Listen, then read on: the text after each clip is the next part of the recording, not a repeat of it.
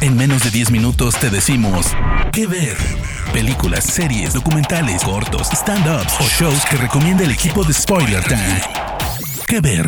Si el más allá funcionara como alguna especie de oficina y burocracia, tengamos en cuenta que los errores también serían parte de esa plana o de esa misma organización, ¿no? Bueno, soy Fernando Malimovka, en este caso para el podcast Que Ver del sitio Spoiler Time para traerles una gran serie de 50 episodios ya terminada llamada The Good Place. Para, en este caso sea para la plataforma Netflix, está en otros lugares o canales, pero principalmente en Netflix. Tiene como guionista principal, para darle una especie de contexto, a Michael Schur, que es el, ha sido guionista tanto de The Office, como Saturday Night Live, como de Parks and Recreation, que en realidad es su serie principal, podríamos decir. Dentro de lo que tiene que ver con la idea que se ve que le cruzó por la cabeza a este individuo, es ¿qué pasa una vez que uno se muere? Como si muy original, ¿no? Pero bueno, ¿qué pasa? A ver, no hay un dios, hay un lugar bueno y un lugar malo. Bueno, a ver, vamos a ir. ¿Cuál es el tema? ¿Quién decide quién va a cada, a cada uno de estos sitios? ¿Cuál es el nivel de calificación, de clasificación? ¿Y qué ocurre si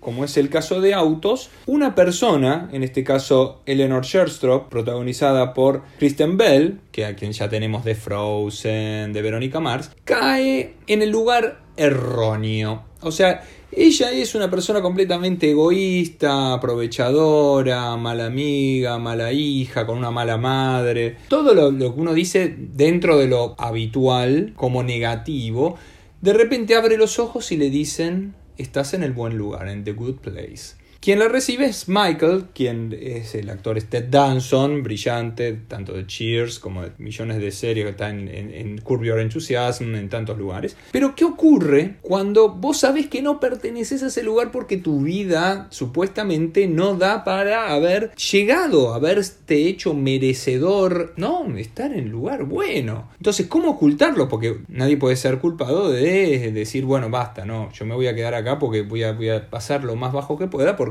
ir a un lugar con gente mala está fuera de cualquier tipo de opción. Bueno, entonces, ¿qué hace ella? Em, empieza a comportarse, mete en el medio. Ella, ella supuestamente, la idea de este, de este sitio es que te reúnen con gente con la cual vos tendrías afinidad y una de esas personas no es otro que eh, Shidi Anagoye, que es el encarnado por William Jackson Harper, una persona, un, profesor, un doctorado en filosofía, que de repente se las ve con la situación de saber que su compañera o su alma gemela, para toda la eternidad, en realidad no debiera estar ahí, pero que él no quiere venderla y él no va a ir a, a decirlo, a reportarlo a las autoridades, en este caso al ángel principal, podríamos decir, al, principal del personaje de Danson, a Michael, que es el organizador o el responsable. Entonces él cae en la diatriba filosófica y eso está bueno también porque dentro de lo que es la serie nos enseñan un poquito de filosofía, de decisiones, éticas, más que nada.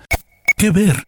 En cuanto va averiguando, se va enterando que las otras personas que están alrededor de ella, hay uno que es una especie de monje budista con, voto de silencio, que en realidad es un idiota de Jacksonville llamado Jason Mendoza, encarnado por Manny Jacinto, muy gracioso, un tipo, un tipo de reviente absoluto en cuanto a drogas, robo y lo que sea, que está viviendo con su supuesta media naranja, que es Tahani Al-Jamil, Yamila Yamil es la, actriz, que también es una persona que dice, bueno, a ver, esta ha tenido sus obras benéficas, pero es muy ensimismada, mucha plata en, la, en, su vida vida. Y entonces, estas personas en realidad tienen que estar ahí o no tienen, se van cubriendo qué es lo que tienen que hacer para no ser expelidas. Y ahí es donde se vuelve gracioso, la dinámica se vuelve graciosa, irónica, cómo hacer, qué organizar. Hay personajes, por ejemplo, hay una que es de, la hace Darcy Carden, que es Janet, que es una especie de Siri o de Alexa, donde eh, lo que todo el tiempo intenta hacer es como un asistente al cual uno puede llamar y solicitarle cosas. Entonces, ¿cómo hacer para pasar desapercibido? Ahora, cuando uno tiene sus acciones, ¿tienen,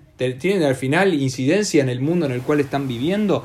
Eso es durante la primera temporada. Luego, sin intentar quemarla, porque la idea es recomendarles que la empiecen de cero, la, la serie va tomando otras, otras parámetros que tienen que ver con qué es el ser humano, hasta dónde tiene que llegar, qué es una buena acción, qué es lo que tenemos que hacer de nuestras vidas.